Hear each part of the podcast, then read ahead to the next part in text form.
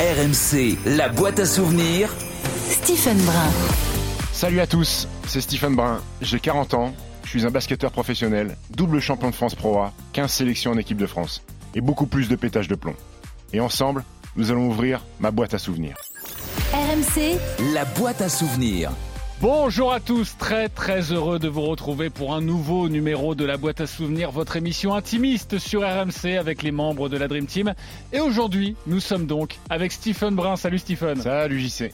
Alors durant une heure, euh, nous allons ouvrir ensemble ta boîte à souvenirs, se rappeler tes grands moments, tes cicatrices, ton caractère bien trempé évidemment, tes sautes d'humeur, le champion que tu étais, l'homme que tu es devenu. Ton boulot est très simple. Devant toi, une boîte, plusieurs papiers glissés à l'intérieur.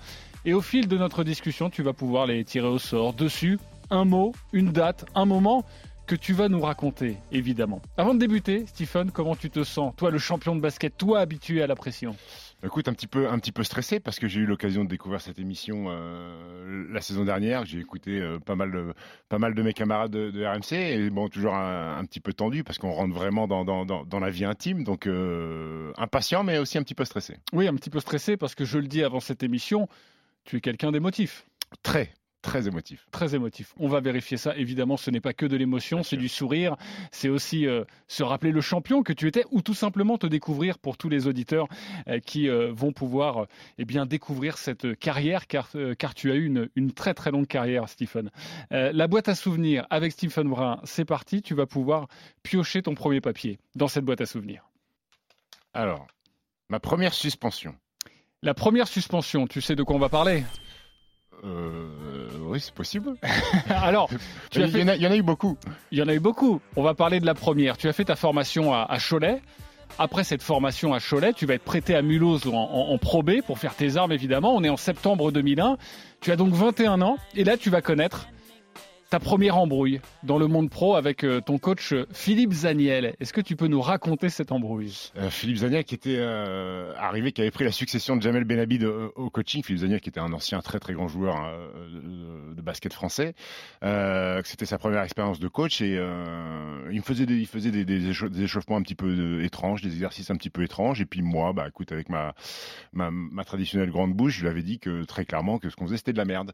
Et donc il m'avait euh, il m'avait il m'avait renvoyé de l'entraînement et puis je m'étais repointé le lendemain matin euh, pour m'entraîner à 10h dans les tribunes et il était arrivé, il m'avait dit mais qu'est-ce que tu fais là toi?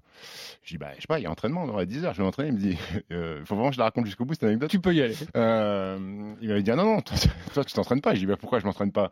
Il dit mais toi tu sais ce que tu vas faire mon grand? Je dis bah non. Il me dit bah tu vas prendre ton doigt, tu vas te le mettre dans le cul, tu vas faire l'hélicoptère avec. Donc bah j'avais pris mes- mon sac à dos et j'étais reparti et après j'avais été suspendu, il me semble euh, une, une grosse semaine. Ouais. Oui, tu avais une réunion avec le, le président. président, ouais. Euh, il a fallu que tu t'excuses auprès de Philippe Zaniel? Bien sûr, il a fallu que je m'excuse, euh, comme très souvent, euh, que je fasse profil bas, amende honorable, pour réintégrer l'équipe. Et puis après, ça s'était plutôt bien passé sur la fin de saison. Oui, tu avais déjà une mauvaise réputation. On- Je le répète, hein, tu, tu- tu viens de commencer ta, ta carrière professionnelle.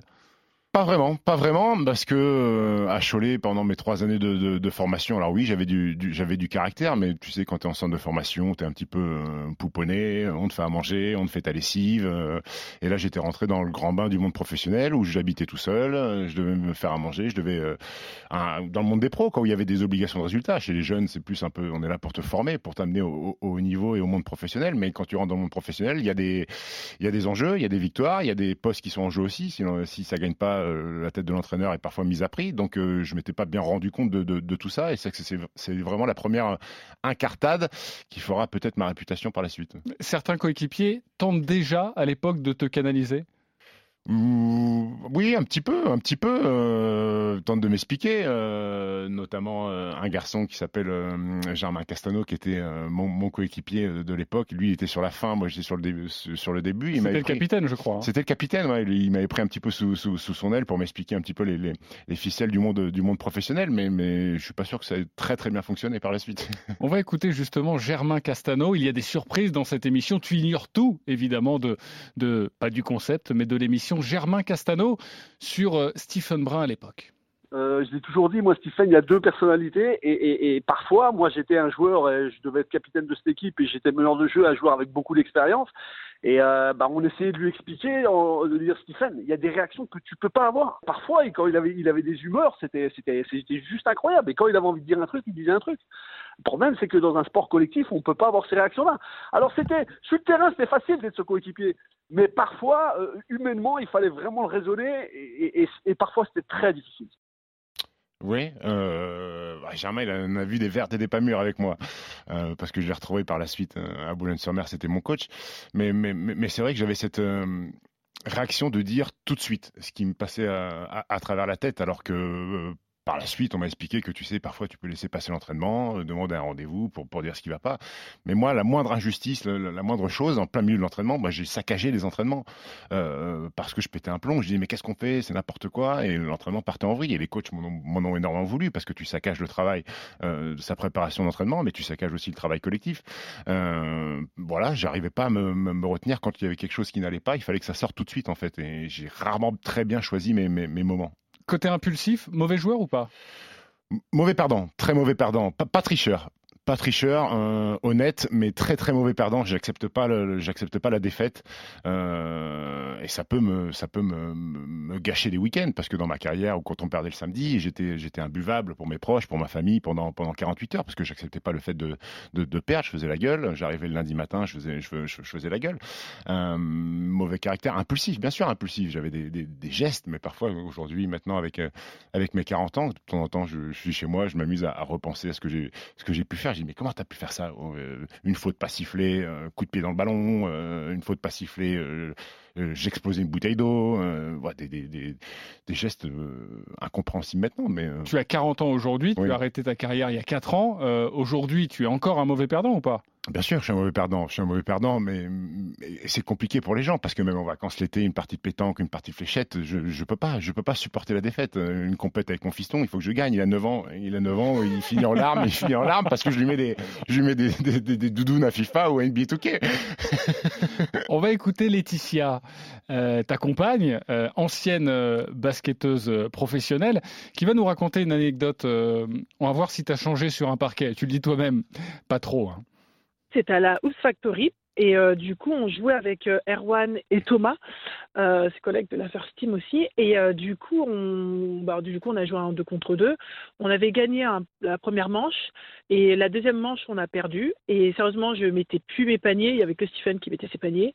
Et du coup, bah, compétiteur comme il est, il s'est énervé. On devait rentrer ensemble, bah, comme d'habitude. Et en fait, là, il est parti. Il m'a laissé à la Oops Factory tellement il était énervé parce qu'on avait perdu. Voilà, et du coup, je suis rentré en Uber. c'est pas mon avantage cette, euh, cette anecdote. Mais en fait, recontextualisons la chose. Euh, mes deux collègues, Thomas et Erwan, étaient persuadés, ils n'arrêtaient pas de me chauffer. Ils me disent Laetitia, d'accord, c'est la Jeux Olympiques, euh, équipe de France, mais en 2-2, on te tape, bon, tu vas pas gagner avec ta femme contre nous. Et moi, je m'étais mis en tête, il était hors de question que je perde. Et, euh, et ces petits chenapans, ils se mettaient à deux sur moi, il laissait toujours Laetitia tout seul. Et moi, je suis un peu un garçon altruiste, donc je lui faisais des passes, elle mettait pas un tir. Voilà. elle mettait pas un tir. Et on a perdu, et je voyais les deux loustiques là qui étaient morts de rire, et j'ai pété, pété un plomb. Coup de pied dans le ballon, je suis parti, j'ai pris mes affaires, et la pauvre Laetitia, elle est restée toute seule à la Loose Factory avec les deux loustiques qui étaient morts de rire. Mmh. T'as dû t'excuser, j'imagine. T'as passé un sale week-end J'ai passé un sale week-end, j'ai pris carton rouge. Euh, commission de discipline, suspendu 48 heures. Bon, c'est toujours ta compagne, évidemment. Oui, vous oui. vous aimez très fort, il n'y a pas de souci. Mais c'est aussi le côté que nous allons vous faire découvrir de, de, Stephen. On revient juste à Mulhouse. Tu resteras une saison. D'ailleurs, on va le voir hein, dans cette boîte à souvenirs. Tu ne restes pas très longtemps dans un club parce que souvent ça se termine mal. À Mulhouse, tu ne restes pas et tu partiras à Nantes. Mais ça, on en parlera un petit peu plus tard. La boîte à souvenirs avec Stephen Brun et un nouveau papier à tirer pour toi. Allez, on y va. J'ai l'impression d'être dans Motus avec les boules. 23 ans et déjà tricard. Bah justement, euh, ah après cet épisode de Mulhouse, tu vas signer euh, in extremis, je le disais à Nantes en, en Pro B, in extremis, hein, parce que déjà c'est ce, ce, transfert a eu, du, a eu du mal à se faire. On est en 2002, tu as 22 ans. Euh, là aussi, ça va mal se passer. Tu vas rester quelques mois. Et déjà à ce moment-là, euh, tu sens qu'il n'y a plus aucun club qui veut de toi.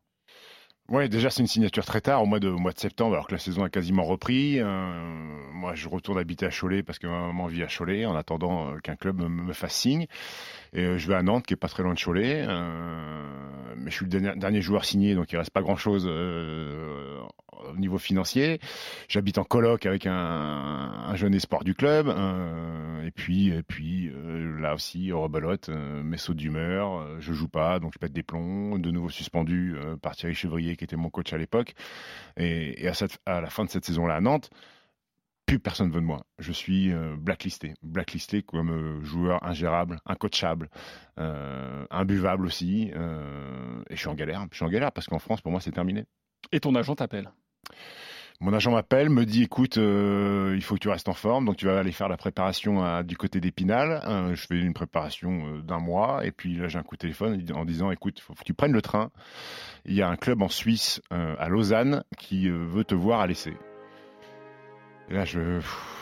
Lausanne, c'est le basket suisse euh, à l'époque, euh, il est semi-pro, quoi. Euh, il n'est pas réputé pour, pour, pour sa qualité, donc j'y vais, je prends le train, je suis accueilli par deux bénévoles du club, un couple très gentil qui me mettent dans un hôtel. J'arrive à l'entraînement, je vois des garçons qui se pointent en costard cravate. Je dis mais qu'est-ce que vous faites? Il me dit ah ben nous on travaille, on a la banque la journée, on arrive, on vient faire un entraînement. Je dis ah mais il y a personne qui est pro ici. Il me dit bah si, il y a deux Américains et puis tout le reste on travaille la journée. Et là je dis ah ouais d'accord, Euh, je suis tombé là-dessus. Euh, finalement le premier entraînement se passe bien, il me garde et euh, il me signe pour euh, 500 euros par mois. 500 euros par mois. 500 euros par mois, un appartement et je peux manger dans un restaurant qui est partenaire du club le midi et le soir. Mais, mais j'ai rien d'autre, donc je dis oui. C'est la, c'est la déprime là-bas? Ouais, c'est la déprime. C'est la déprime parce que je suis tout seul, euh, parce que j'ai touché le fond, euh, parce que euh, pour moi c'est peut-être la dernière chance, mais j'y crois plus vraiment. Je me dis, que tu fasses après ça. Euh, les journées sont longues parce qu'il n'y a pas de, salle pour nous. Il y a juste un créneau de 18h à 19h30 euh, pour s'entraîner le soir. Et la journée, je, je, fais rien. Je me balade, je me balade dans les rues. J'écoute de la musique. Euh, je peux même pas dire que je vais faire du shopping parce qu'avec 500 euros par mois à Lausanne, euh, je vais deux fois au McDo, il y a plus rien. Donc, euh, euh, je traîne la journée chez moi. Je fais rien. J'ai eu la chance d'avoir mon meilleur ami euh, qui est pas très loin, qui habite du côté d'Annecy, euh, Lyon, euh, qui vient me rendre visite pour me remonter le moral de temps en temps. Et puis bah, je joue des matchs. euh, je fais des stats. Mais mais c'est compliqué. En plus des grosses stats, hein. tu Ouais, oui, des à ana- plus de 30 points par match. euh, Oui, mais c'est des grosses stats dans un championnat qui est pas très relevé. Et puis j'ai carte blanche. J'ai carte blanche. Euh, pour exagérer le trait, j'ai envie de te dire que si je, je fais un skyhook du milieu de terrain, euh, le coach il va me dire ah Stephen, il va pas il va même pas m'engueuler. Il va me dire ah, c'est peut-être pas le, le meilleur choix à faire, tu vois. Donc je peux shooter tous les ballons. Mais mais non, c'est des moments compliqués. C'est des moments compliqués. L'image que les autres ont de toi, c'est important, surtout ta famille à ce moment-là, car tu es en échec? Écoute, j'ai- jamais vraiment de- eu de discussion avec euh, avec ma famille. C'est eux qui sont venus me- me- me- m'emménager à Lausanne, comme mon père, je me rappelle, avec son camion, et, mes frères qui sont venus me rapporter mes affaires. Tes frères, Euh, deux frères, Johan deux et frères, Jérémy, Johan et Jérémy, et ton mon papa, père. en- en- Ouais. ancien basketteur professionnel, Ouais, ouais. on en reparlera. Mais euh, voilà, ils sont, ils me disent pas en fait, ils me disent pas, euh, tu te rends compte où t'es. euh, peut-être pour pas me vexer, euh, peut-être pour me permettre d'y croire encore, euh, mais, je me rends compte que de toute façon, si j'y arrive pas là, il va falloir que je pense à autre chose. Et dans ma vie, j'ai pas eu beaucoup d'options, euh, B dans ma vie. À l'école, euh, c'était pas vraiment mon dada, mais quand les, profs te posent des questions, qu'est-ce que vous voulez faire plus tard, et que je leur mettais basketteur professionnel, ça les faisait sourire, mais j'avais pas d'option B en fait. Et comme ma reconversion, j'avais pas d'option B non plus. Donc, s'il avait fallu arrêter le basket, je sais pas, je sais pas ce que j'aurais pu faire en fait. Johan, l'un de tes grands frères, se souvient de ce moment euh, et tu vas voir, pour lui, c'était pas si négatif. Moi, j'étais euh, fier de lui euh, tout le temps, dans les bons comme dans les mauvais moments. Quand on a fait son déménagement en Suisse dans, un- dans une camionnette et qu'on l'a emmené, quand il a joué en Suisse, et qu'on s'est aperçu que voilà, c'était un truc un peu semi-professionnel, mais que finalement, voilà, il, il vivait de sa passion, même petitement. On, a toujours été fiers. Il faut toujours être fier. De, de toute façon, on est euh, globalement dans la famille, on est plutôt fiers les uns des autres. Jojo. C'est dur d'entendre des choses comme ça parce qu'en fait, moi dans ma famille, on se parle pas beaucoup. On se parle, mais on dit des. Pas des futilités, mais on. On va jamais si loin dans les choses en fait. C'est la première fois, enfin, il me l'a déjà dit, dans les moments positifs, qu'il était fier de moi. Mais sur cette période-là, j'ai jamais vraiment entendu ma famille en fait. Mais. Ouais, vous rigolez surtout, Oui. surtout avec tes frangins. Oui, oui, oui. On, on blague, mais on n'est pas trop dans l'émotion. Exactement. Et moi qui suis quelqu'un de plutôt jovial, toujours, euh, toujours à plaisanter. J'ai ce blocage psychologique, en fait, dès qu'il faut parler de choses sérieuses, euh, de problèmes, parfois, j'y arrive pas. Euh, donc c'est pour ça que j'ai jamais vraiment eu de grosses, grosses connexions. Euh, et de grosses discussions avec ma famille, mon père, ma mère et, mes frères, parce que je me touche tout de suite cette barrière, en fait, quand il faut aborder des, des, des problèmes sérieux. Mais, mais, mais, ça fait plaisir d'entendre mon, mon, Jojo qui est, qui, est, loin de nous, qui habite à Chicago. Euh, ça fait toujours plaisir d'entendre son frère euh, dire qu'il est fier de, qu'il est fier de, de, son, de son petit frère. Ouais, puis c'est un moment douloureux parce que on ne se l'imagine pas. Club semi-professionnel, tu le disais, c'est quand même. Tu débutes ta carrière et ça se passe pas très bien. Et, et tu le dis même toi. Tu es prêt à arrêter s'il y a personne qui vient. Tu es prêt à arrêter le basket. Bah parce qu'il n'y a pas plus bas en fait. Euh, si j'arrive pas en Suisse, euh, tu, veux que j'aille où? Euh, Ça n'existe pas en fait, plus bas. si je suis pas bon en Suisse, en France c'est mort. donc c'est ma dernière chance. C'est ma dernière chance, mais, mais c'est une dernière chance aussi salvatrice parce qu'elle me permet de, en étant tout seul, de, de de prendre un petit peu de recul et de, de comprendre pourquoi j'en suis là aussi. Qu'est-ce que tu fais à Lausanne, euh, gagner 500 balles par mois euh, en jouant au basket? Pourquoi pourquoi t'en es arrivé là en fait? Et se rendre compte que que t'as été un petit con, tout simplement, que t'as pas respecté les gens, que tu t'es cru euh, au-dessus de tout le monde et que euh, on allait toujours te tendre la main et que bah là tu te rends compte que ah bah non il y a, a plus rien en fait. Et au bout de six mois, tout de même, ton agent t'appelle de nouveau. Ouais, mon agent m'appelle de nouveau euh, et me dit écoute, euh, Brest euh, te veut parce que Brest à l'époque était un, un, club en deuxième division avec très peu de moyens et, qui faisait des contrats un petit peu atypiques à l'époque, c'est-à-dire qu'ils prenaient des joueurs qui étaient euh, qui avaient besoin de se relancer, des bons joueurs mais qui avaient besoin de se relancer, qui revenaient de blessures, euh, et des contrats en disant que bah, tu commences avec nous, mais si un, meilleur club te, prend, tu peux partir. Donc c'était des contrats libres tout ça. Donc ils venaient de perdre un joueur et ils se sont dit bah tiens si on allait chercher le loustic là-bas en Suisse qui était qui faisait des chiffres, euh, qui faisait des stats en Suisse pour le pour le relancer, et bah là j'ai sauté sur l'occasion, j'ai pris un vrai un vrai périple, hein, Lausanne Lausanne Brest en train avec, avec mes trois sacs de 20 kilos, un, un, vrai, un vrai périple. Et je suis arrivé, je suis arrivé à Brest et, et Brest, mine de rien, ça a été euh, le, le, vrai point de départ de, de, de, de, la suite de ma carrière. Ouais, tu vas signer un an et demi. Ouais. Euh, le contrat sera un peu mieux que 500 euros par mois. P pas mirobolant, mais non, un petit peu mieux. Vous êtes aux alentours des 1500 pour finir l'année et 2000 ou 2500 l'année suivante. Ouais. Et tu vas réaliser l'une de tes meilleures saisons de ta carrière, en tout cas au niveau chiffres, dans le, dans le basket professionnel. Et ça va très bien se passer pour toi à Brest. D'ailleurs, après, Juste après Brest, il y aura l'Asvel, mais ça, on en parlera un petit peu plus tard. Stephen Brun avec nous sur RMC dans la boîte à souvenirs. Un nouveau papier avec toi dans cette boîte à souvenirs. Le duo Brun-Cosette. On va faire un saut de puce tout de même, hein, parce que ah oui, là, là, on saute, on saute la carrière de, de basketteur. Là. Exactement. On va y revenir à cette carrière de basketteur. Fin de carrière, je le disais, en 2016. Tu as 36 ans, et c'est David Cosette qui te met le pied à l'étrier. C'est euh, en tant que la joueur, voix du basket. La voix de David Cosette, là, 20-25 ans, qui a commenté les plus grands événements de, de, du, du, basket français. Je joue à Nanterre.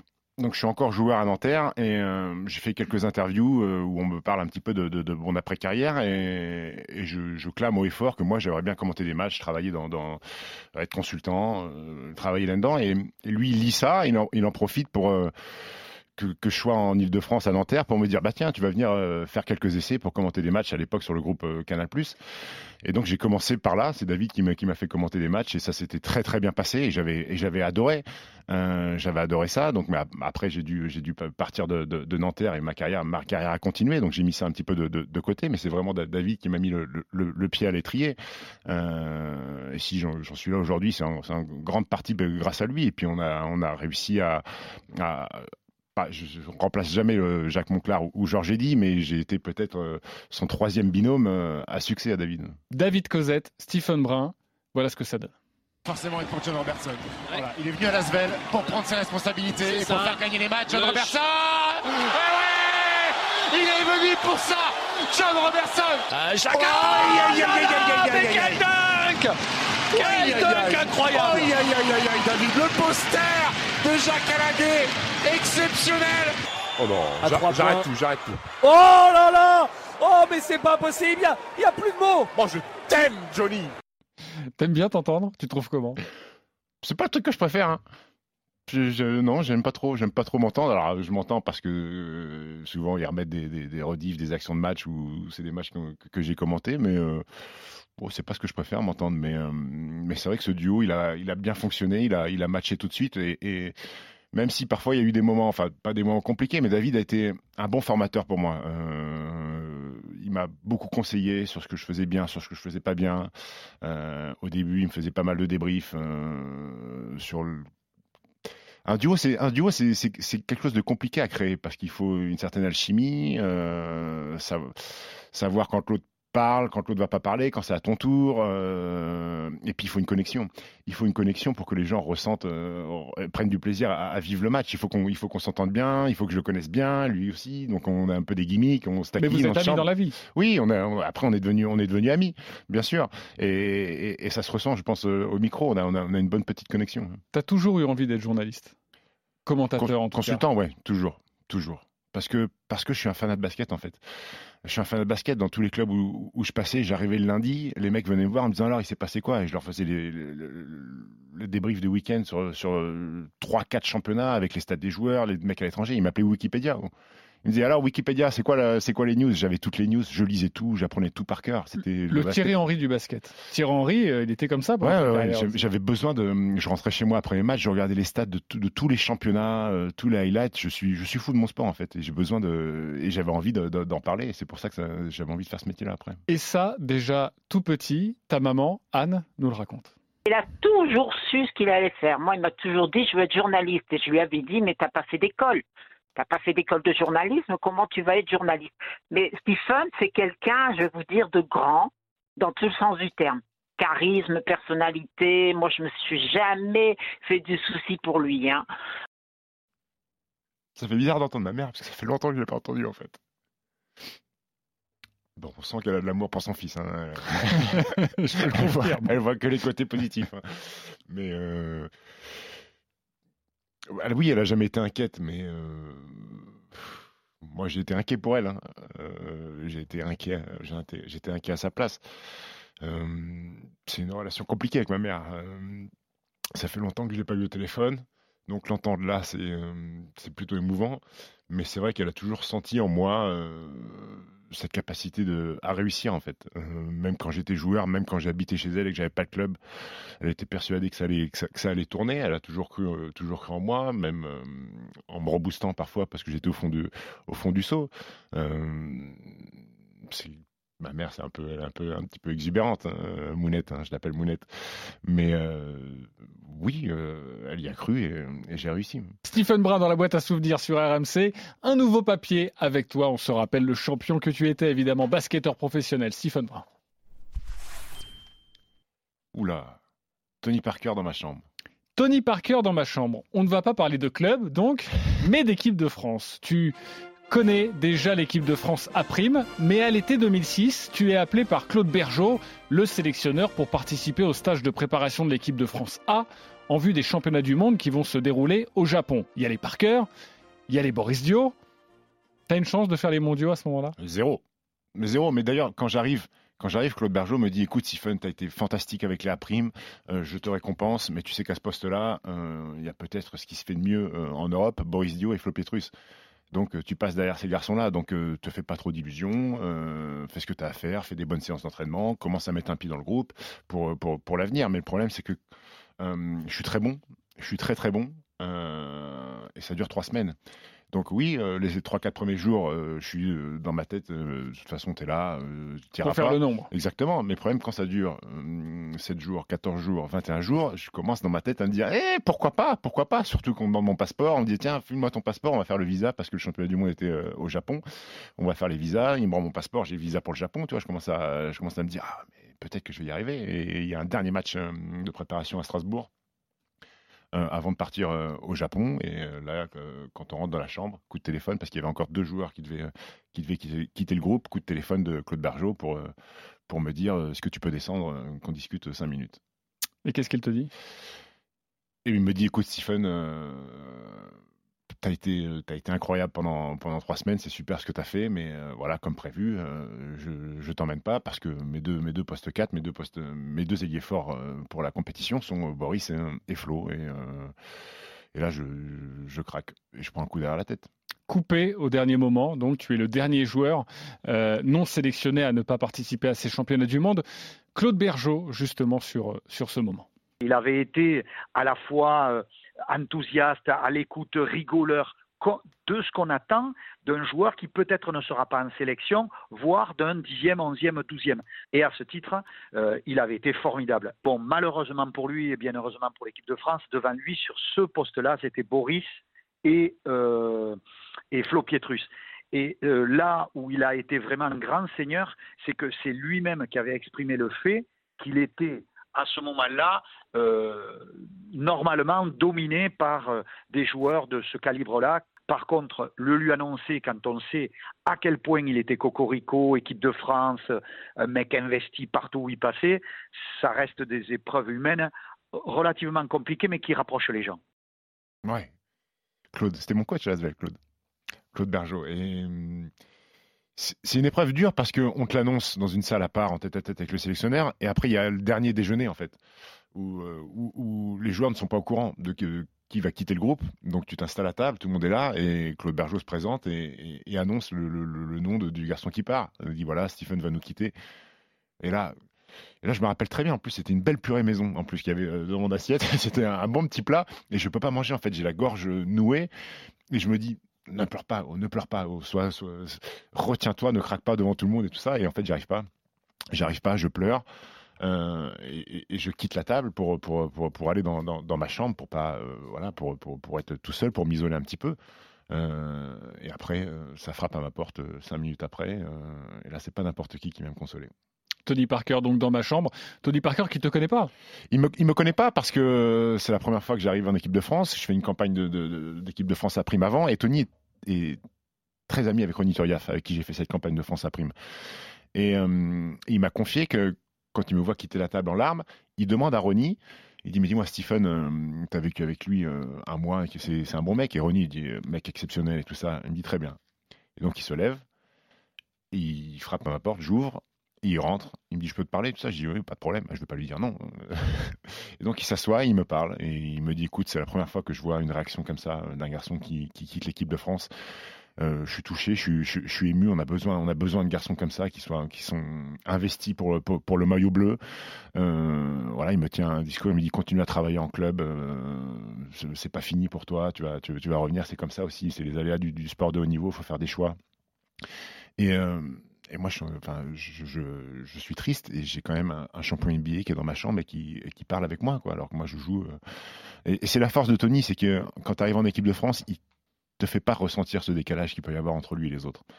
Euh, et il aime ce maillot bleu. Et, il aime, ce, il aime ce maillot bleu et, voir quelqu'un touché comme ça, d'être évincé de, de, la sélection, ça l'a ça, ça touché aussi ça l'a touché et ça va euh, souder euh, quelque part votre amitié avec Tony. Oui, parce qu'après euh, on reste en, on, reste en contact. Après je joue je, joue à Gravelines et là il m'envoie un, message en disant vas-y Steve viens à San Antonio on est en finale viens. Ça c'est en 2007 l'année d'après. Ça c'est en 2007 l'année d'après. Il me dit viens.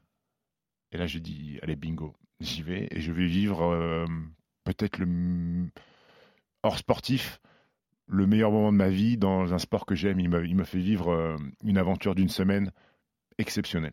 Alors, déjà, tu arrives chez Tony Parker. J'arrive chez Tony Parker. Vous imaginez, si vous adorez le sport, vous imaginez, vous visualisez cette maison sublime. Euh, et là, dans la tard, nuit, en plus. Tu arrives tard. J'arrive à 23h. C'est pas lui qui vient me chercher, c'est son frère TJ qui est aujourd'hui coach de, de, de, Lasvel. Parce que TJ, j'avais joué avec lui. Euh, euh, après, je joue avec lui à Nancy. C'est TJ qui vient me chercher. Il me dit à ah, Tony, euh, Tony dort, il y a entraînement demain. Euh, il me fait visiter la maison et Tony, en tant qu'on arrive, il ouvre la porte. Il me dit ah, salut Steve, ça va, je suis content que tu sois là. Écoute, euh, là je vais me coucher, on se voit, on voit demain matin. fais comme chez toi. Donc TJ me montre la maison, il me dit ah, si t'as soif, il y a frigo, si jamais. Et écoute, je passe la première nuit, mais avec le décalage horaire à 6 heures, j'ai les yeux grands ouverts.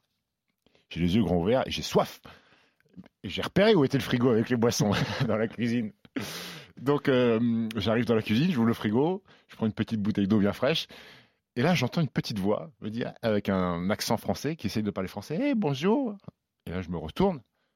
Et c'était Eva Longoria, qui était à l'époque euh, l'épouse de, de, Tony Parker. Et là, je me dis Mais qu'est-ce que c'est que ça?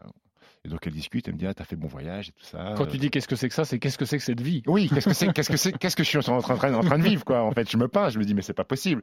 Et voilà, elle me dit alors c'est bien passé le voyage, Tony content euh, que, vous soyez là pour le soutenir. Et là je vais me recoucher, mais je me recoucher, je m'allonge, je bois, je bois, je bois de la bouteille d'eau. je peux pas dormir en fait. Je me dis c'est pas possible. Dans quel monde je suis? Je vais assister au final NBA avec Tony, qui est un des joueurs majeurs des Spurs, avec Eva Longoria, est, qui est peut-être encore une plus grande star que Tony aux États-Unis. Je me dis mais c'est ouf. Ouais, c'est ouf. Et puis tu vas aussi accompagner Tony euh, à l'entraînement avec Popovic, avec toutes les stars. J'étais un enfant. Tony, en fait, nous donnait le programme. Il disait Bon, demain matin, il y avait ses frères qui étaient là. Demain matin, 9h, départ pour la salle d'entraînement. À 8h45, j'étais prêt, moi. Hein. Hop, j'attendais. On allait à la salle d'entraînement. Tony s'entraînait. Moi, je regardais tout. Je regardais les entraînements. Il y avait Michael Finlay, Manu Ginobili, Tim Duncan. J'étudiais tout. Et bon, les centres d'entraînement aux États-Unis euh, sont, c'est monstrueux. Il y a une petite pièce où il y a des tables de ping-pong, où, où, il y a à manger. Il y a des buffets où, parce que les joueurs arrivent tôt, donc prennent des petits déjeuners. Donc moi, je me gavais. Hein je me gavais, je faisais des ping-pong. Il y avait la famille de Manu Ginobili qui était ça, qui était là aussi. Je jouais au ping-pong avec le frère de Manu Ginobili, euh, Greg Popovich qui nous croyait. Il dit hey, les Frenchies, pas trop de pas trop de vin rouge ce soir avec mon ami Tony. Il y a match, il y a match demain. Je faisais des photos avec Michael Finlay. C'était c'était c'était un rêve. C'était Disneyland. C'était Disneyland. C'était Disneyland. À un moment, euh, TJ, le frère de Tony, me dit Viens, on fait un petit 2-2. Euh, donc, on jouait contre deux, deux, deux, mecs qui étaient là, les passeurs. Il y a des ball boys en NBA, les mecs qui sont là pour faire la passe, les passes aux joueurs quand ils font des séances de tir. Et je dis à Tony, ouais, mais j'ai pas de chaussures. Il me dit, attends. Il me revient, il me dit, tiens, c'est les pompes de, de Tim Duncan, tu les prends. Donc j'avais les pompes de Tim Duncan pour faire un 2-2 sur le parquet du centre d'entraînement des Spurs. C'était, c'était une semaine, c'était incroyable, j'y sais. Stephen Bras avec nous sur RMC dans la boîte à souvenirs. Allez, un nouveau papier avec toi, Stephen. Laisse-moi tranquille avec ton équipe de merde. T'as l'air surpris. Parce que je l'ai beaucoup dit cette phrase. Euh, sais pas. C'est pour ça, il faut que je, que je resitue. Est-ce qu'on serait pas à Boulogne-sur-Mer? Exactement, on est à Boulogne-sur-Mer, on est en janvier 2014, tu as 34 ans, parce que Nanterre ne t'a pas prolongé, on en reparlera dans quelques instants, euh, tu es reparti vivre chez ta maman, il n'y a pas beaucoup de clubs qui veulent de toi, encore à ce moment-là dans ta carrière, tu as 34 ans je le rappelle, c'est assez compliqué cette période pour toi. Et la goutte d'eau, c'est quand Nancy te rappelle, le président veut absolument te faire signer, ça va pas se faire. Ouais, c'est une période compliquée. Je reste longtemps chez ma mère. Tu te rends compte que je suis champion de France en titre et euh, avec Nanterre, avec Nanterre et personne ne veut de moi. C'est quand même paradoxal. C'est un échec de plus. Hmm. Et là, j'appelle euh, Germain Castano, qui est euh, Lamine Mulhouse, capitaine de l'équipe à l'époque. On en a parlé. Avec qui on est resté très proche. Et je l'appelle et qui est aujourd'hui coach à Boulogne-sur-Mer. Je dis écoute Germain, et je l'appelle, je l'appelle quasiment avec les larmes aux yeux. Je dis écoute, euh, est-ce que je peux venir à, Boulogne euh, te voir? Passer un moment Il me dit mais bien sûr, viens, viens à la maison. Et donc euh, je débarque avec ma voiture chez lui. au début c'est juste comme ça une visite par, par amitié. Ensuite il me dit bah tu veux pas t'entraîner avec nous?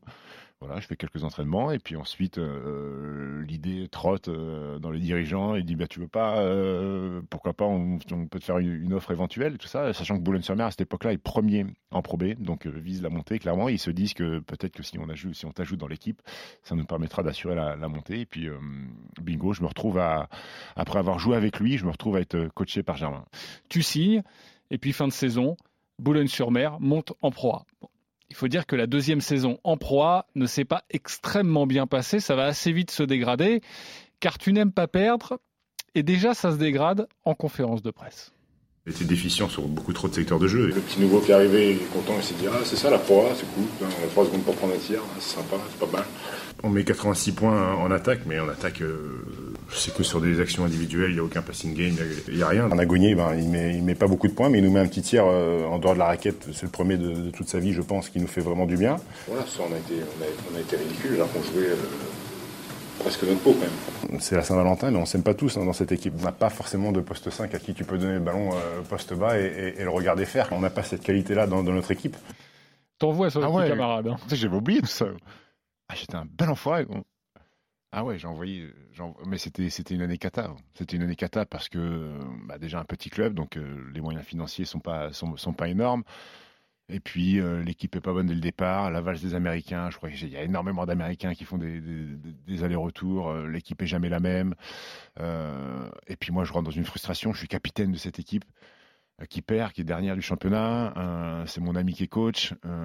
et puis mon attitude se dégrade de jour en jour. Et un jour à l'entraînement avec Germain Castano? Bah, je, je, je disjoncte, euh, je disjoncte, euh, l'entraînement se passe mal, euh, je dois mal parler à un mec, Germain on a, on, a marre, me dégage de l'entraînement, et puis je dois lui, j'éclate une bouteille d'eau, puis je dois, je dois lui lâcher cette phrase-là qu'on a lue sur le papier. Laisse-moi tranquille avec ton équipe de merde. Si tu me demandes de revenir en arrière aujourd'hui, je crois que je le referai pas parce que parce que je suis, je suis trop néfaste en fait. Je suis néfaste. donc si c'est quelque, si le coach n'est pas mon ami, ça me dérange pas, mais je suis néfaste pour, pour, pour les gens qui m'aiment et pour les gens que j'aime, tout simplement. Tu le penses vraiment? Ouais, je pense. Quand j'étais joueur, hein, maintenant c'est terminé tout ça. Quand j'étais joueur, je pense que j'étais néfaste pour ceux qui, pour mes proches. Vous avez mis du temps à vous réconcilier, plusieurs mois, et puis un jour, parce qu'après cet épisode à Boulogne-sur-Mer, tu vas retourner à Cholet pour la fin de ta carrière. Et puis tu vas disputer ton dernier match à Cholet. Et c'est lui qui t'envoie un petit texto, d'ailleurs, un assez long texto pour euh, te souhaiter euh, bonne chance. Euh, quand il faisait son dernier match avec Cholet, ça, imaginez bien, hein, ça faisait beaucoup, beaucoup, beaucoup de temps après. C'est le dernier match de sa carrière. Moi, je me rappelle, j'étais en déplacement avec, à Fos-sur-Mer.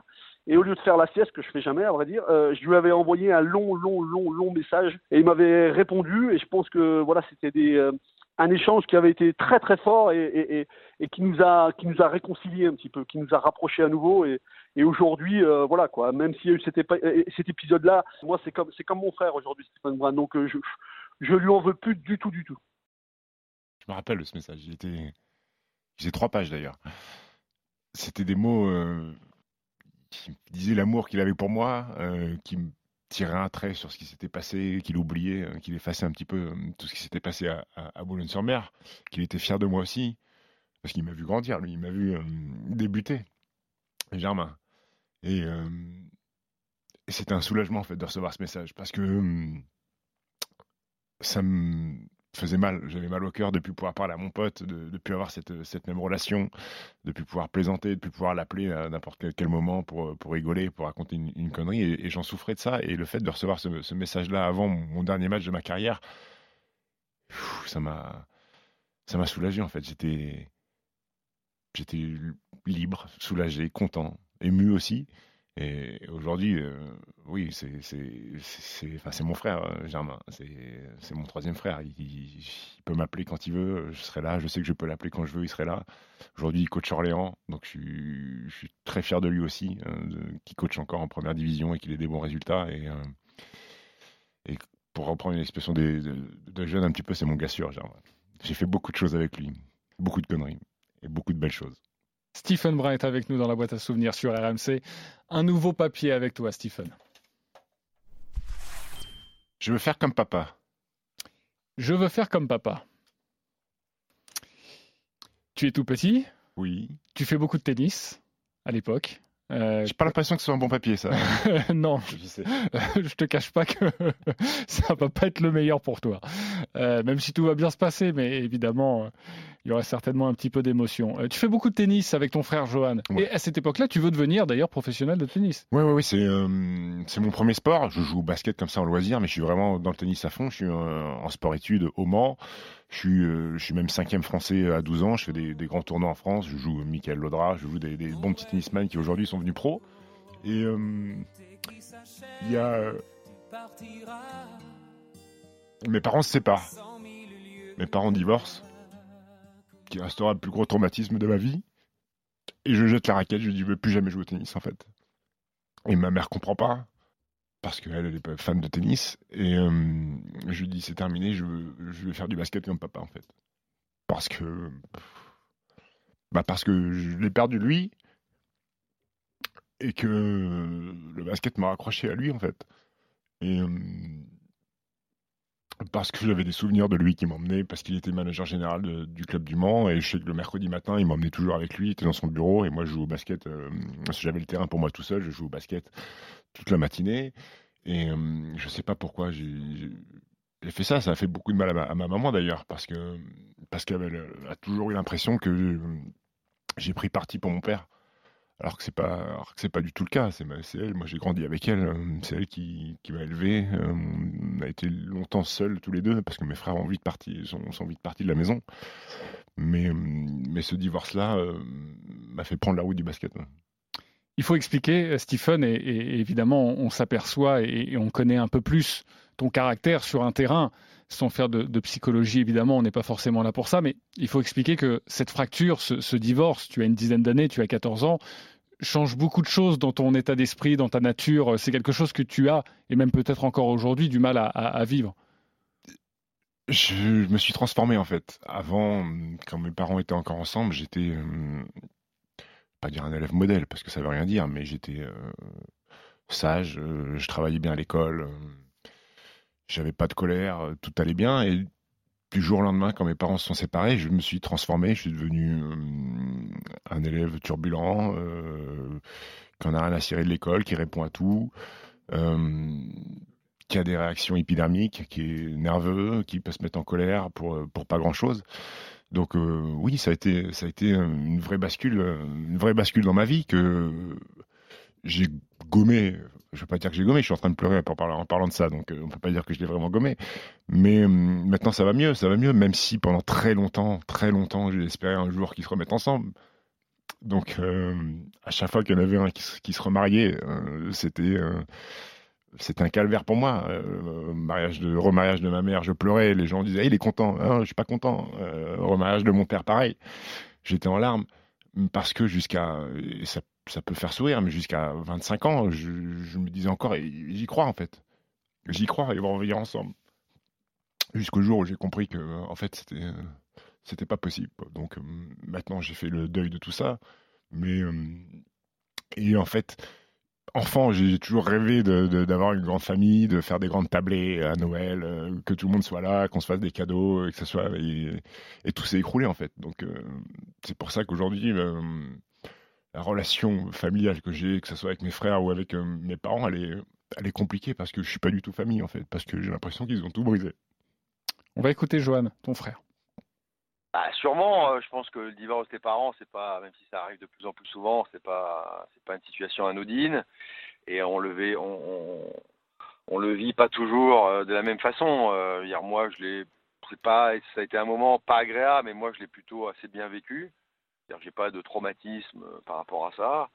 Lui, euh, lui, oui, sûrement un peu plus. Ouais. Lui, euh, je pense que ça a été sa cassure euh, par rapport au tennis.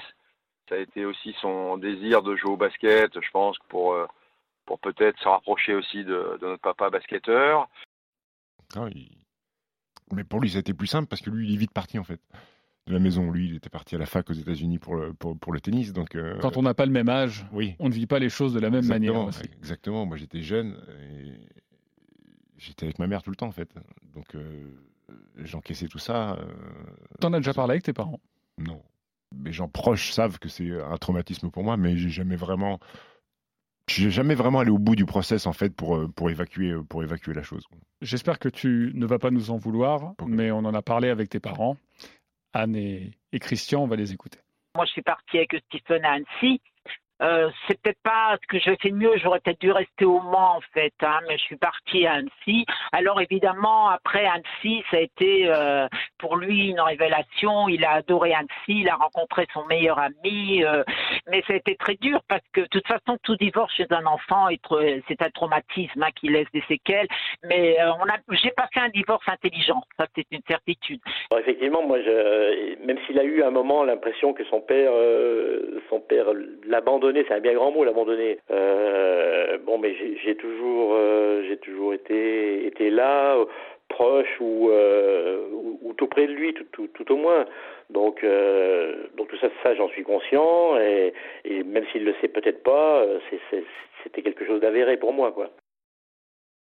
C'est pas facile d'écouter, d'entendre ses parents là-dessus. hein. Sur un sujet qu'on n'a jamais Non. vraiment voulu évoquer. Non, et puis ils n'ont pas la même vision des choses que moi je peux avoir en fait. Euh, mon père qui.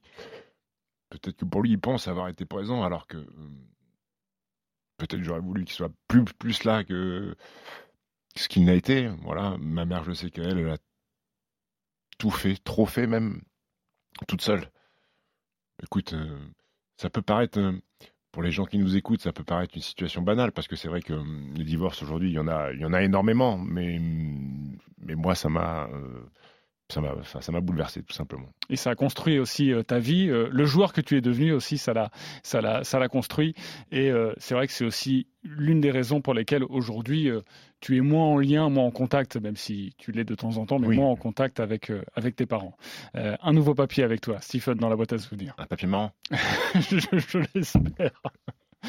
je l'espère pour toi. 4 juin 2013. Ah bah voilà un papier marrant. Ça c'est plutôt, c'est quoi cette date? 4 juin 2013, c'est quand on est champion avec Nanterre à Coubertin. Exactement. Alors on l'oublie peut-être, mais euh, on en a un peu parlé dans cette émission, mais tu fais partie de cette épopée de, de Nanterre en, en 2013 où tu deviendras champion de France pour la deuxième fois pour toi. Mais alors totalement à la surprise générale, vous allez en finale du championnat de France Pro A face à Strasbourg, c'est déjà un événement. Il y a 2-1 pour vous, c'est déjà un événement. Ça joue au meilleur des 5 matchs. Il n'y a plus qu'un match à gagner. Nous sommes le 4 juin 2013. Et là, juste avant à l'entraînement, avant de passer au bon moment, tu vas faire n'importe quoi. tu veux parler de l'entraînement? Oui. Juste avant ce dernier Ouais, match c'est le 3 juin. Alors, le 3 juin 2013, il y a- il y a le dernier entraînement à Coubertin avant ce match, ce match 3. On s'entraîne pour préparer quand même euh, un, un match pour être éventuellement champion de France, en fait. Et, et ça me gave, l'entraînement, il me gave. Ça fait déjà ça fait 10 mois qu'on s'entraîne. C'est pas un entraînement de plus qui va, qui, qui va changer quelque chose, en fait, dans ma tête. On s'en fout, en fait. Les systèmes de Strasbourg, on les connaît par cœur, on sait ce qu'on doit faire. Et puis Pascal, je sais pas, il nous demande de faire du 5-5. Pascal avec, Donadieu. Pascal Donadieu nous demande de faire du 5-5 avec intensité, mais j'en ai rien à caguer, en fait. Donc je, je le fais en marchant et tout le monde est outré. Ils sont en train de se dire, mais qui c'est ce mec qui, sur un entraînement de veille pour être champion de France, fait tout en marchant? Mauvais entraînement, ok. Sauf que Stephen Brun, durant ce dernier match décisif, dans le Money Time, bah, tu vas tout arracher. Nanterre avait une euphorie hallucinante, paranormale. Et Nanterre n'arrive plus à marquer le moindre panier alors que Nanterre avait son match en main en menant de 14 points. Stephen là Stephen là Pour son premier panier du match Couconier time Couconier time Stéphane Brun Quand tout le monde commençait à avoir peur face à la zone, il met le 3 points de la saison là. Haïti, Stéphane Brun face à Ricardo Breer. Il se décale, il branche la 3 points. L'a Oh, c'est dingue C'est dingue Quel dernier carton de Stéphane Brun Il des frissons, non ça. Ouais. Ça, c'est peut-être le meilleur moment de ma carrière. Parce que déjà, cette salle de Coubertin, elle était euh, pff, tellement bruyante pour nous. Euh, c'est une salle atypique, un peu euh, en contrebas, les tribunes en haut, et quand c'est quand c'est plein, ça bourdonne dans les oreilles. Mais hum, mais ce match-là, alors oui, on est champion, c'est merveilleux, l'histoire est, merveilleuse. Mais mais en plus de ça, c'est que c'est une des rares fois où quand je regardais les tribunes, j'avais mon père, ma mère et Johan qui était là et, euh, et mes meilleurs amis, David, mon meilleur ami, qui était en tribune. Donc c'est euh, ce match-là aussi m'a permis euh, d'avoir tout le monde. De réunir tout le Exactement, de réunir tout le monde. Donc c'était aussi, c'est pour ça que c'est un match très très particulier. monde. Match très particulier, on t'écoute à la fin du match. Forcément, très heureux, Stephen Brun. Il n'y a pas de mots, c'est exceptionnel. Je crois que c'est la plus grosse surprise du sport collectif depuis, depuis je sais pas combien d'années. C'est c'est incroyable ce qu'on a fait ce soir, un public merveilleux. Ouais, on était en souffrance. Moi, personnellement, j'avais pas forcément de, de bonne position, j'avais pas mis dedans. Voilà, j'avais l'expérience. À un moment donné, il fallait prendre ses responsabilités parce qu'on était en difficulté sur la zone. Voilà, ça ça m'a souri, mais ce soir, tout le monde a été fantastique. Ouais, parce qu'on a souvent parlé euh, évidemment de tes frasques ou de tes sautes d'humeur, mais tu as été quand même un J'ai mis très quelques bon- paniers, quand tu même. as- tu as été un très bon joueur de basket en, en proie. Tu as aussi joué aussi, donc on l'a compris, un petit peu à l'étranger. Tu es champion de France pour la deuxième fois. Ça n'arrive pas à tout le monde après Nancy, mais pour la deuxième fois, Stephen, on va pas te garder. Non, on va pas me garder. Et tu ne vas Euh, pas jouer l'Euroleague. La deuxième fois que je vais pas jouer. C'est le plus grand regret de ma carrière de ne pas avoir joué cette, euh, compétition qui est, euh, qui est la plus prestigieuse en, Europe. Alors, sûrement que c'était un niveau trop élevé, mais au moins pouvoir se balader dans les plus belles salles euh, d'Europe et, voir de, plus près ce qui se fait de mieux, ce qui se fait de mieux en Europe. J'ai pas eu cette chance-là parce que, hum, bah, parce que Pascal euh, en pouvait plus. Je pense qu'il est arrivé à, bout, à bout avec moi, que j'avais été trop tiré sur la corde et qu'elle avait pété et que et que je comprenais pas justement pourquoi il ne gardait pas. Parce que la finalité pour moi c'est euh, quand tu as gagné c'est que tu as fait le boulot jusqu'au bout euh, en oubliant euh, tout ce que j'ai pu faire sur les entraînements tous les mots que j'ai pu avoir aussi envers Pascal des mots durs ou envers, envers des, coéquipiers. Moi j'avais mis ça de côté en voyant que, que le trophée soulevait. Et, Pascal lui il avait il avait pas mis ça de côté, qu'il avait beaucoup souffert sur des, sur des, sur des relations qu'on avait eues ensemble, sur des mots qu'on avait pu échanger. Et il n'a pas pu faire abstraction de tout ça et il se voyait pas repartir sur une année avec euh, une Coupe d'Europe ou peut-être avec des moments difficiles parce que des matchs perdus. Euh, il, il se voyait pas refaire une année euh, avec moi sur le paletot. Il y a eu trois rendez-vous quand même avec Pascal Donadieu. Trois, Trois rendez-vous pour se dire au revoir. Oui, parce que le premier, il a duré 35 secondes en fait. Que je me suis assis dans le bureau, il a commencé à, parler et j'ai compris sur les premiers mots qu'il n'était pas chaud pour me garder. Donc je me suis levé, j'ai dit écoute, j'ai l'impression que tu veux pas me garder. Euh, donc j'étais euh, triste et en colère et je me suis levé et je me suis barré en fait. Donc ça a duré 30 secondes, il a pas, il, pas eu le temps de parler. Il y a eu un deuxième rendez-vous où ça a été un peu plus long, euh, où j'ai compris qu'il voulait pas me garder, mais il n'était pas encore sûr de lui parce que Pascal, Pascal, en fait, il savait qu'il allait me faire de la peine, donc il, plutôt que de me dire directement on va pas te garder, il essayait de, tu vois, d'arrondir les angles, de, chercher des choses, alors que j'aurais préféré de, direct en fait. Et euh, il m'a dit pars en vacances, on se revoit euh, après, euh, au retour de tes vacances. Et le troisième rendez-vous, là, il arrive enfin à lâcher le, morceau en me disant qu'il va pas me garder. Et donc je me lève en colère. Et il a cette phrase malheureuse en fait, où il me dit mais Stephen, si jamais j'ai besoin de toi, je peux t'appeler. Pascal, tu vas me dire que tu me gardais pas, tu vas pas me, je suis pas, je suis pas ta roue de secours. Enfin, il avait l'impression lui de me donner une bonne nouvelle, en me dire si jamais tu es encore dispo, est-ce que je peux t'appeler? Pour moi, c'était c'était terminé. Tu lui as dit quoi? Je lui ai dit non. Et je suis parti. Tu lui as dit surtout mon, mon numéro, tu l'effaces. Exactement. S'il a mis du temps à te l'annoncer, euh, Stephen, je pense que tu vas l'apprendre. C'est pas forcément parce qu'il voulait arrondir les angles ou ne pas te faire de peine. Pascal Donadieu. Je crois que ça a été la décision la plus douloureuse de toute ma carrière. Et encore maintenant, si on me demandait mon plus grand regret euh, euh, au niveau de, de, tout ce que j'ai fait en, en, termes de coaching, c'est ça. Et à la fois, comme sa personnalité était difficile et ce qu'il vous a dit de temps en temps, c'était pas simple. Ça a été vraiment quelque chose d'extrêmement compliqué pour moi et ça m'a torturé. Et encore maintenant, je suis vraiment pas sûr d'avoir pris euh, le, la bonne décision et surtout euh, qui m'a chagriné, c'est que c'est de effectivement le, le priver de pas pouvoir disputer à jamais cette compétition d'Euroleague. Mais maintenant, avec le recul, je le comprends. C'était sûrement une bonne décision. Se refaire une année de Stephen Brun. C'est fort ce qu'il dit quand même. Hein. C'est certainement la plus mauvaise décision de ma carrière. En tout cas, la plus dure. La plus dure, oui. Mais il m'avait déjà plus ou moins confié. Mais voilà, écoute, il l'a faite. Il, il, a pris sa décision. Et quand on voit aujourd'hui où est, où est le club de Nanterre, ce qu'ils ont fait, euh, peut-être que c'était une bonne décision, Pascal un nouveau papier avec Stephen Brun dans sa boîte à souvenirs sur RMC. Une nouvelle partie de sa vie. Pas deux saisons comme ça. On est juste avant Gravelines. Juste avant Gravelines. C'est la raison pour laquelle tu vas atterrir à Gravelines. Ah, à Lasvel. Exactement. Parce que si on reprend le fil un petit peu de ton histoire. C'est cette chanson, parce que c'était ma chanson préférée à l'époque de Lasvel en plus. Diams. Écoute, on se renseigne ah ouais, évidemment, vous êtes bon. euh, Stephen. Tu as 25 ans et c'est une véritable consécration pour toi. Après cet épisode à Lausanne, tu atterris donc à Brest, où tu déchires tout, Stephen. Oui. Et Lasvel se présente à toi. Lasvel te veut. Cette équipe incroyable de, du championnat de France. C'est le Graal. Un monument. Un monument. Et, et je me rappellerai toujours mon père qui m'appelle, qui me dit, parce que mon père était joueur professionnel à Caen, il me dit Lasvel, c'est le club qui m'a toujours fait rêver. Tu te rends compte que tu vas aller à, à, à Villeurbanne. Et, euh, et, donc j'arrive à, à Lasvel où je signe un contrat de, de deux ans. Et là, mais d'ailleurs, les 500 euros par mois sont oubliés de Lausanne. Hein. Ouais, ouais. Là, on est à combien à peu près? Ouais, On a fait. Euh... On est à 5000 Ouais, on a par là, 5000, 6000. on est très loin, on est très loin. On peut faire plusieurs McDo. Euh... à Lausanne, ouais. Et donc j'arrive, l'Astrobal est une salle magnifique que j'ai jamais connue. Les vestiaires sont incroyables. Il y a des joueurs prestigieux. Euh, c'est, le Graal dans une carrière de jouer dans, dans, dans peut-être euh, ce qui se fait de mieux en France. Coaché par le sélectionneur de l'équipe de France, Claude Bergeau, euh, avec des internationaux partout, des internationaux suisses aussi. Il y avait Harold Mrazek. Écoute, et puis pour la première saison, c'est c'est plutôt bien. Alors bien sûr, je suis rookie. Moi, je suis débutant euh, au plus haut niveau parce que j'ai brillé, mais en Pro B avec Brest. Là, c'est je débute en Pro A en première division. Tu fais 15 minutes par match. 15 minutes par match. Écoute, euh, Claude est plutôt content de moi. Euh, et entretien de fin d'année avec le, le, directeur général qui était Anthony Thiodet à l'époque. Euh, qui m'appelait mon pépère d'ailleurs, je sais pas pourquoi. Euh, il me dit bon alors pépère l'année prochaine on repart comme ça et tout ça, hein, c'est très bien ce que tu as fait, euh, on repart comme ça. Je dis comment ça on repart comme ça? Il me dit bah voilà on va prendre un, garçon costaud à ton poste, tu seras quatrième intérieur en rotation. Je dis comment ça? Il dit bah voilà comme ça n'est. Tu sors du banc, tu joues de 12-15 minutes. Je dis ah non. Me dit bah pourquoi non? Je dis bah écoute là j'ai fait une première année en tant que rookie, euh, apprentissage, c'est plutôt ma passé. Je dis moi l'année prochaine euh, il y aura de questions que je joue 15 minutes. Il me dit bah, bah, tu joues quand même dans un grand club, prétendant au titre de champion de France avec une coupe d'Europe, euh, tu peux pas te demander euh, à dans le 5 majeur, c'est ta deuxième saison. Je dis bah si. Il me dit bah ça va être compliqué. Je dis ok bah, bah je m'en vais alors.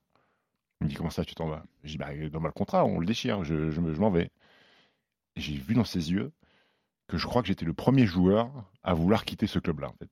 C'était peut-être une erreur parce que quitter euh, ce qui se fait de mieux en France, euh, c'est souvent euh, un choix difficile à comprendre.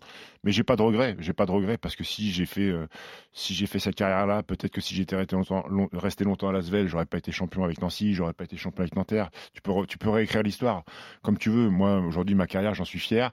Je pense avoir rentabilisé au maximum mes qualités. J'ai été un bon joueur du championnat de France avec des titres. J'ai pas j'étais pas le meilleur, loin de là. J'ai eu des sélections en équipe de France. Écoute, euh, voilà, j'aurais peut-être pu être meilleur en travaillant un petit peu plus ou en mettant un petit peu d'eau dans mon vin, mais aujourd'hui j'ai aucun regret parce que le, le joueur que j'étais, euh, il était euh, fidèle à ma personnalité. RMC, la boîte à souvenirs. La sortie de boîte. La boîte à souvenirs avec Stephen Brun sur RMC. Nous allons maintenant sortir de la boîte avec toi et on va débuter avec un interrogatoire. C'est souvent le cas quand on sort de boîte et qu'on a beaucoup bu. N'est-ce pas Steph- Stephen? Non, ça t'arrive jamais? Ça m'est arrivé. L'interrogatoire, ton pire adversaire? Mon pire adversaire, c'était Flo Pietrus, une légende du basket français, parce que c'était tout ce que je n'étais pas en fait. Euh, athlétique, dur, euh, aimait bien aller au contact. Moi, j'étais un joueur où j'avais besoin un peu d'espace, tu vois, pour briller. Euh, j'avais pas une énorme détente, donc c'était tout l'inverse de moi et j'ai toujours galéré face à Flo. Ton pire partenaire Mon pire partenaire, bah, j'aurais pu me citer moi, euh, mais euh, je vais citer un joueur qui s'appelle Tim Pickett, qui est un Américain. C'était quand j'étais à Lasvel la première année. C'est un garçon qui sortait des États-Unis, qui découvrait l'Europe pour la première fois, avec tout ce que ça comporte. Il était insupportable parce qu'il ne voulait jamais manger ce qu'on mangeait au repas à table. Il arrivait avec des sacs McDo. Euh, un jour, j'étais dans sa chambre avec lui. On avait repas à midi 30. Il dormait. Moi, je lui dis, hey, Tim, faut aller manger. Il me dit, il m'envoie chier comme ça. Je dis, bah, moi, je descends au repas. Il arrive en retard. Il prend une amende. Il vient m'embrouiller. Il voulait se battre avec moi? Il me disait, Eh, pourquoi tu m'as pas réveillé? Putain, c'est de ta faute. C'était un, un- un joueur qui découvrait euh, ce que c'était la France et l'Europe et qui a pas du tout, qui s'est pas du tout adapté. Le plus grand match de ta vie? Le plus grand match de ma vie. Avec le maillot bleu, j'en ai fait un très très bon en qualif avec euh, sur le parquet de la Belgique, mais en club, je me rappelle d'un match avec Gravelines contre le, Paris Basket Racing de l'époque, qui était organisé à Bercy. De temps en temps, ils faisaient des matchs à Bercy. J'étais avec Gravelines et je crois que ce jour-là, hum, le cercle était devenu des bassines. Je crois que j'avais mis 7 ou 8 tirs à 3 points, je crois. Oui, parce qu'il faut le dire, hein, on n'en a pas parlé durant cette émission. Tu es surnommé euh, le Dirk Nowitzki français. Tu as beaucoup pris de lui. Voilà, le, un C'était- grand ça a qui été mon à modèle. trois points. Ça a été mon modèle. Je me suis beaucoup inspiré de lui. Alors j'ai 10 cm de moins, mais euh, j'ai regardé énormément de vidéos de, vidéos de, de- de ce garçon. Joueur de Dallas, évidemment, qui a depuis pris sa retraite. Le pire match de ta vie maintenant? Le pire match de ma vie, écoute, c'est un match qui aurait pu me coûter un titre de champion de France euh, avec Nancy à Bercy face à Cholet. Euh, je suis pas très bon, je suis très mauvais d'ailleurs, donc euh, je joue pas beaucoup. Et je suis très bien sur le banc parce qu'on joue bien et celui qui est devant moi, Victor Samny, qui est très bon, et sauf qu'il fait 5 fautes. Et là je, là, je comprends que je vais devoir retourner sur le terrain pour terminer la rencontre dans le money time. Et je suis cata, je tire à 3 points, je me fais contrer. Je crois que je, mets, je crois que je fais moins 3 d'évaluation sur le match. On a gagné 2 points, je me console en disant que j'ai fait 2 sur 2 lancers francs. Je me dis que c'est peut-être les deux lancers qui ont fait gagner le match. Le club dans lequel tu aurais aimé jouer? Hmm. En NBA, non, parce que ça a, été, ça a été toujours du domaine du rêve. Mais euh, écoute, euh, je sais pas, le, Real Madrid, parce que euh, c'est un club mythique, euh, un club omnisport. je trouve les- ses couleurs magnifiques, le maillot blanc, les galactiques. Le Real Madrid m'aurait bien plu. Et si tu avais pu jouer en NBA, ce serait lequel? Dallas, s'il a fallu de- Ah ouais, aurait fallu donner les bouteilles d'eau à, à Dirk Nowitzki pendant un an, je l'aurais fait. Le joueur le plus doué que tu as croisé? J'aurais pu dire, enfin, je l'ai croisé en équipe de France seulement, Tony Parker, mais euh, j'ai envie de te parler d'un garçon qui a aussi fait les beaux jours de l'équipe de France, qui s'appelle Michael Gélabal. Euh, multimédaillé avec l'équipe de France, avec euh, sous Claude Bergeau euh, et avec Vincent Collet. C'est un garçon que j'ai vu débarquer à Cholet en centre de formation. Il est arrivé le premier jour à la salle, première fois qu'il mettait les pieds en métropole, parce qu'il arrivait de, de Guadeloupe. Quand t'as quand t'as 18 ans, t'étais un peu con. Euh, tu lui dis ah, mais tu sais dunker toi? C'est la première question que j'ai posée. Tu sais dunker toi? Il était euh, il était en mocassin, en jean et en doudoune. Il me dit oui, je sais dunker. Bah montre-moi. Et en fait, il a pris le ballon à froid. Il est quasiment parti du lancer franc. Il a mis un énorme dunk. Et en fait, j'ai vu la progression de, de, de ce garçon et qui a fait qu'après il a joué en NBA au Real Madrid. Euh, énorme, Michael, j'ai la balle. Le meilleur entraîneur? Le meilleur entraîneur. J'ai eu beaucoup de très bons tacticiens, mais qui étaient un peu moins bons en dehors du terrain. Euh, Il y en a un pour moi qui regroupe les deux critères, bon technicien et très bon manager, c'est euh, Slobodan Subotic, qui était mon coach à Split. qui sur le terrain était exceptionnel. Il a coaché tous les plus grands clubs en, Grèce. Euh, très dur, très très dur sur le terrain, mais euh, j'ai vu, je l'ai vu faire pleurer des garçons de mon équipe et à la fin de l'entraînement dire allez ce soir on va tous au resto et il nous invitait tous au restaurant. C'était humainement très très bon et techniquement très très fort. Ta pire cuite Ma pire cuite Si c'est vraiment une énorme cuite, je me rappelle pas. Écoute, à Boulogne-sur-Mer, on sait que dans les Hauts-de-France, ça aime bien festoyer. Quand on est champion de France avec Boulogne-sur-Mer, j'en prends euh, une énorme. J'ai mes meilleurs amis qui sont là, j'en prends une énorme et le lendemain matin, encore une fois, rendez-vous à la mairie avec le maire pour euh, célébrer et je j'ouvre les yeux, j'ai déjà une heure de retard et j'ai 24 appels en absence d'Olivier Bourguin qui est mon manager général. Le 25e, je le prends, il me dit t'es où? Il commence à me détruire, il me dit écoute je peux pas parce que j'ai tenté de me lever, et j'ai vite compris que c'était pas possible, donc je me suis rallongé. Donc encore une fois, j'ai loupé la cérémonie de, titre de champion. La dernière fois que tu as pleuré? La dernière fois que j'ai pleuré, euh, en comptant l'émission ou pas? Non, en comptant pas l'émission. Eh ben, ça fait partie de l'émission. La dernière fois que j'ai pleuré, c'était en préparant l'émission. quand je suis venu discuter avec toi et Pierre Amiche, le très bon producteur de cette émission, où vous m'avez demandé de, me livrer, de vous raconter ma vie. Euh, vous m'avez fait pleurer.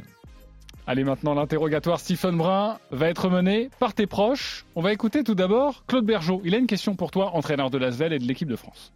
Bonjour Stephen. Bien.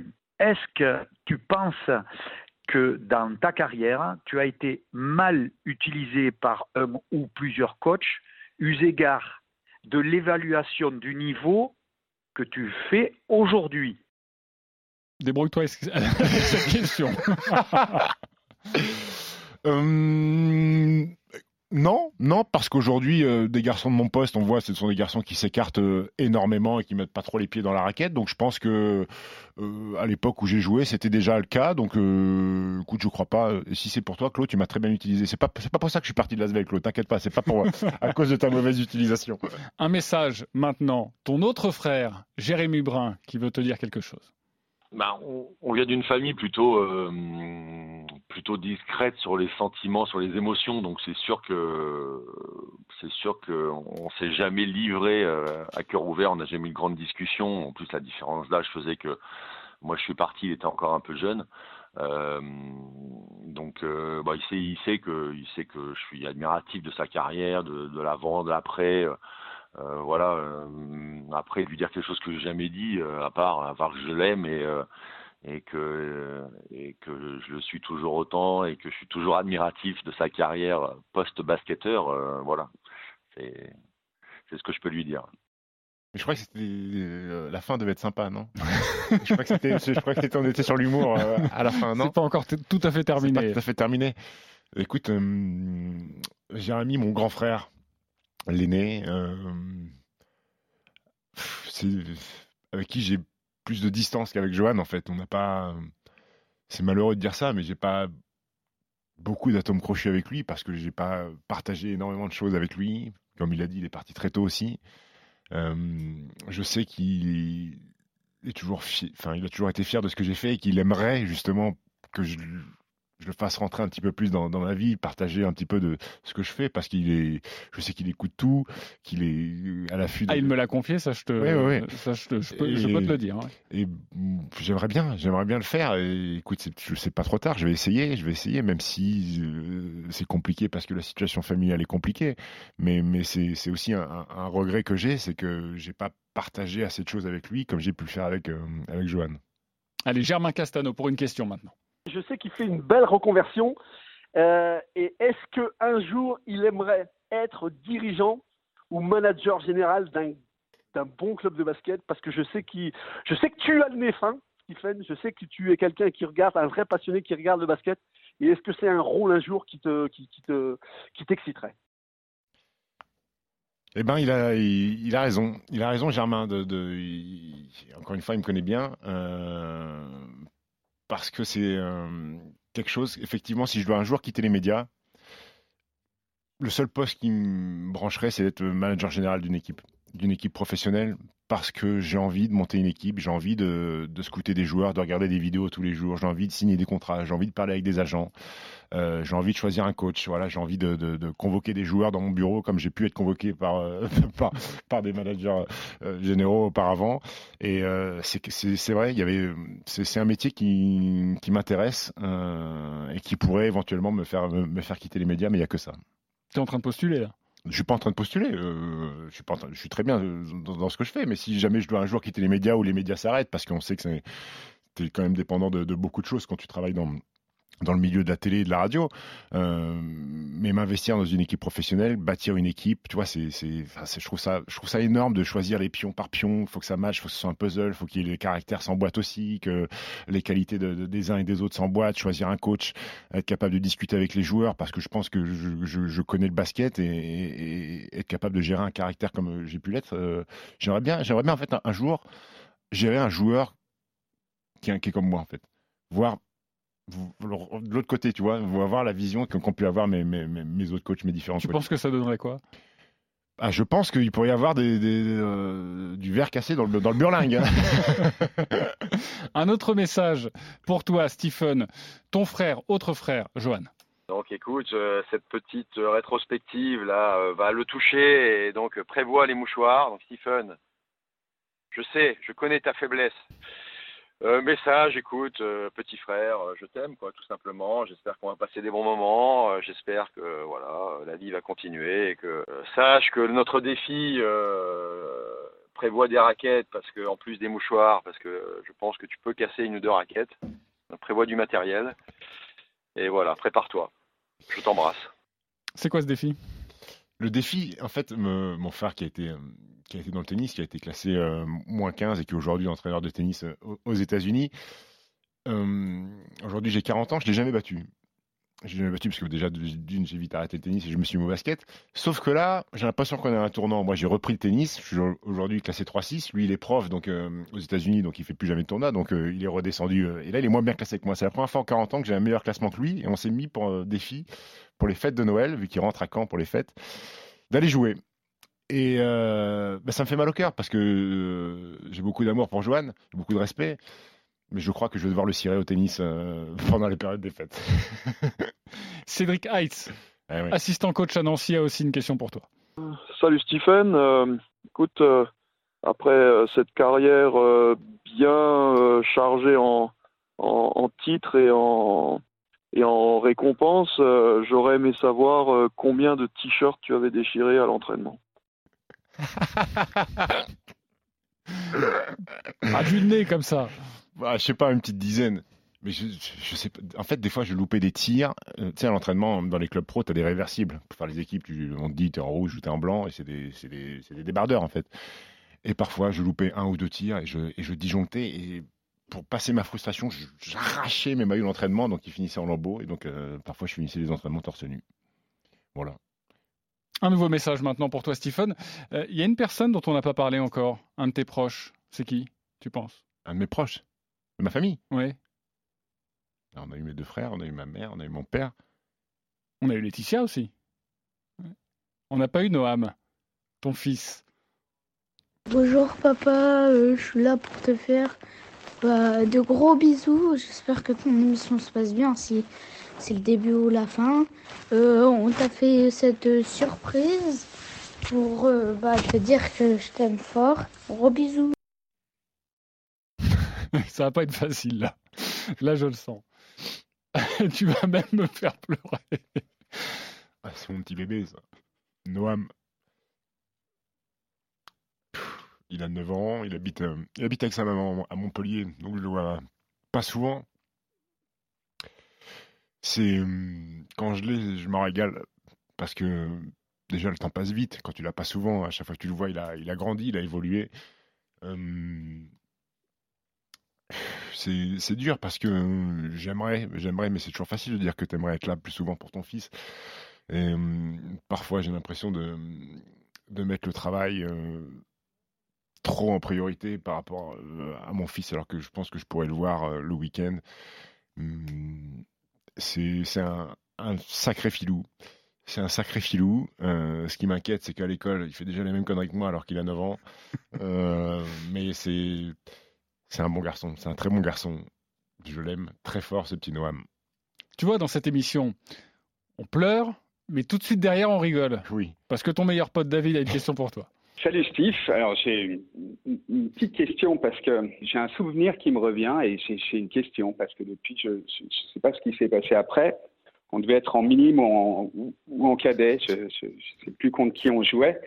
Et est arrivé ton, ton premier dunk en contre-attaque et ensuite tu as disparu.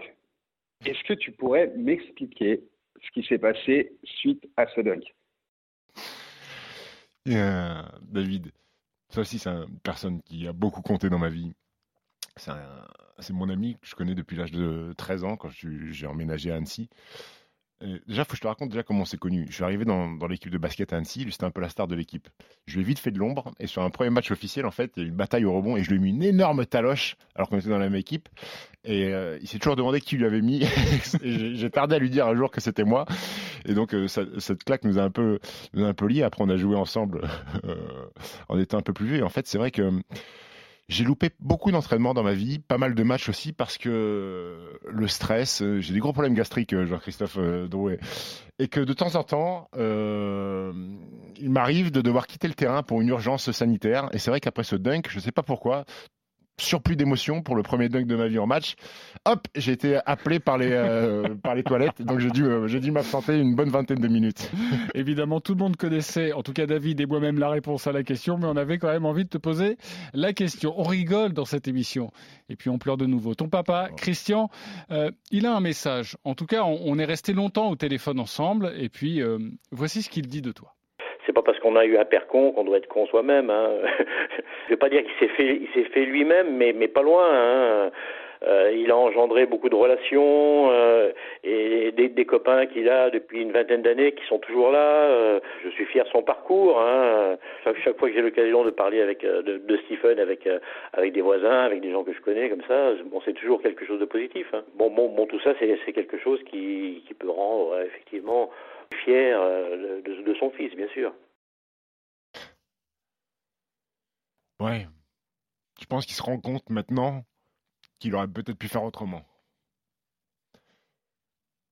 Voilà, c'est comme ça maintenant. Le, le temps est passé. Euh... Que tu lui dises Je lui dirai jamais. Je lui dirai jamais ce que j'avais comme attente. Maintenant, euh, j'essaye, comme il le dit, de, faire autrement avec, euh, euh, avec mon fils. Mais malgré tout, tout ce qu'il a pu faire ou ne pas faire, euh, malgré tout ce que j'ai pu entendre euh, et pu voir aussi de mes propres yeux quand j'habitais avec, euh, ma maman, ça n'empêchera pas que ça restera mon père et et que j'ai de l'amour pour lui. Voilà, tout simplement. Même si je sais que prononcer ces mots fait mal à maman, mais je ne peux pas faire autrement. Je l'aime. David Cosette a une question pour toi. Stephen, mon grand, j'ai une seule question qui me, qui me taraude. Euh, Est-ce que tu crois qu'on va recommencer ensemble un jour? Ah, sacrée question. On rappelle que David euh, s'est engagé dans une autre voie, dans une autre vie, où il a un hôtel, un restaurant à, à hier. Euh, et je sais que c'est ton complice, voilà, depuis le début dans les médias, on en a parlé. Vous allez recommencer ou pas un jour ensemble? Mmh, Écoute, si ça tenait qu'à moi, euh, oui. Euh, Dès demain? Oui, oui, oui. Après, après c'est dur pour moi parce qu'aujourd'hui je commente avec des garçons qui sont Alex Biggerstaff et Nico Bayou. Euh, si je dois dire que je rêve de recommenter avec David, ça serait aussi décrédibiliser ces deux garçons avec qui, avec qui je prends beaucoup de plaisir à commenter. C'est un peu tu vois, c'est un peu comme, comme, dans le sport. Tu fais partie d'une équipe et j'ai fait partie d'une belle équipe avec, euh, avec David. Euh, on s'est quitté parce que lui a choisi aussi de, de, prendre un autre chemin, même si je sais, je suis persuadé qu'il a encore envie de, de, commenter. Moi, je suis parti dans une autre équipe. Mais parfois, dans le sport, tu, tu, tu, te retrouves, tu retrouves un ancien coéquipier. Donc, euh, ça peut arriver et j'espère que ça arrivera. Du sourire et maintenant ta maman qui a un message pour toi. Bah, que je suis consciente, euh, bah là, du coup, vous allez me faire pleurer comme lui. Hein.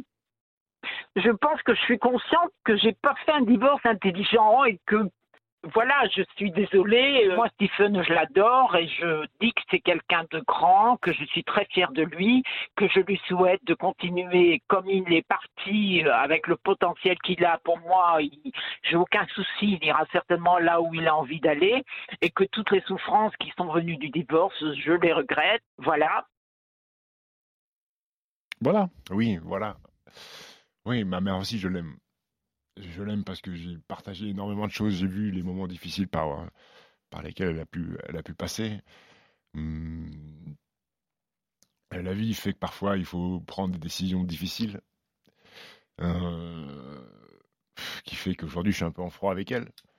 Mais, j'entends euh, tous tous mes amis qu'on a pu entendre me dire que tu peux pas non plus euh, ne plus parler à ta maman ou à ton papa. Donc à un moment donné, il va falloir que j'ai cette capacité de, de, de- renouer les liens et de, d'apprendre à, à- lui téléphoner, à lui parler et à la revoir comme, comme, mon père. Mais ça, je, suis persuadé que je vais, que je vais réussir à le faire. Si euh, évidemment à notre petite, euh, à notre petit niveau, on peut, on peut servir à ça aussi. Écoute, euh, on sera très heureux pour toi, Stephen. Une question maintenant cruciale, très importante, difficile d'y répondre. Laetitia, t'accompagne. Bon, mon petit Pef, euh, j'ai une question pour toi. Euh, entre Federer et moi, tu choisis qui?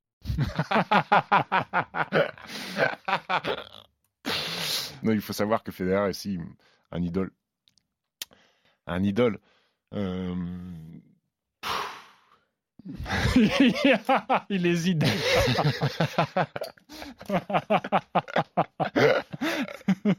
tu vas passer un mauvais week-end. Euh, bah, le bon sens, le bon sens va me faire répondre Laetitia. Mais, mais dans le scénario idéal, ça serait que je vois Federer et que après j'aille récupérer Laetitia. Tu vois, tu vois, ça serait le scénario idéal. Mais c'est vrai que c'est, c'est un rêve. Je, je suis passé à, à 25 mètres de lui à, à Bercy, à Federer.